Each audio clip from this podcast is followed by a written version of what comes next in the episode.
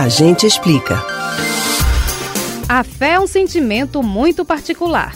Nos momentos de dúvida e aflição, há quem simplesmente se agarre à esperança de que tudo vai dar certo. Por outro lado, há quem apele para alguma ajuda sobrenatural de uma entidade pela qual se tenha devoção. No catolicismo, os beatos estão entre as figuras mais importantes da veneração popular. Mas você sabe o que significa a beatificação e a diferença entre esse processo e a canonização? A gente explica. O beato, também chamado de bem-aventurado, é considerado um exemplo de virtude cristã. O título é concedido pelo Papa depois de um processo que vai da esfera popular ao Vaticano.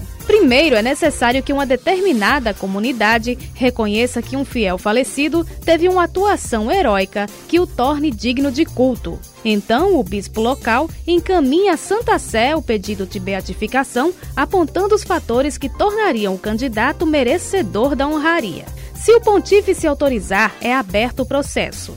A diocese que fez a solicitação prepara um levantamento minucioso sobre a vida do fiel, incluindo até depoimentos de quem o tenha conhecido.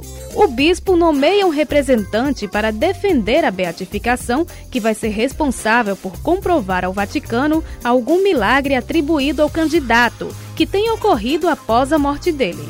Para isso, podem ser usados, por exemplo, laudos médicos que atestem uma cura sem explicação científica conhecida. Em Roma, toda a documentação é analisada por um setor específico da Cúria que leva suas considerações ao Papa. Em última instância, se o milagre apresentado for reconhecido pelo pontífice, o cristão é declarado beato. Isso significa que a Igreja Católica autorizou a devoção pública ao fiel na região de origem dele, do local onde desenvolveu sua vida.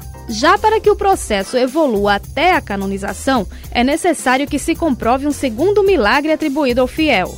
Depois de cumpridas outras etapas, a proposta chegaria mais uma vez à apreciação do Papa, que poderia declarar o então beato como santo.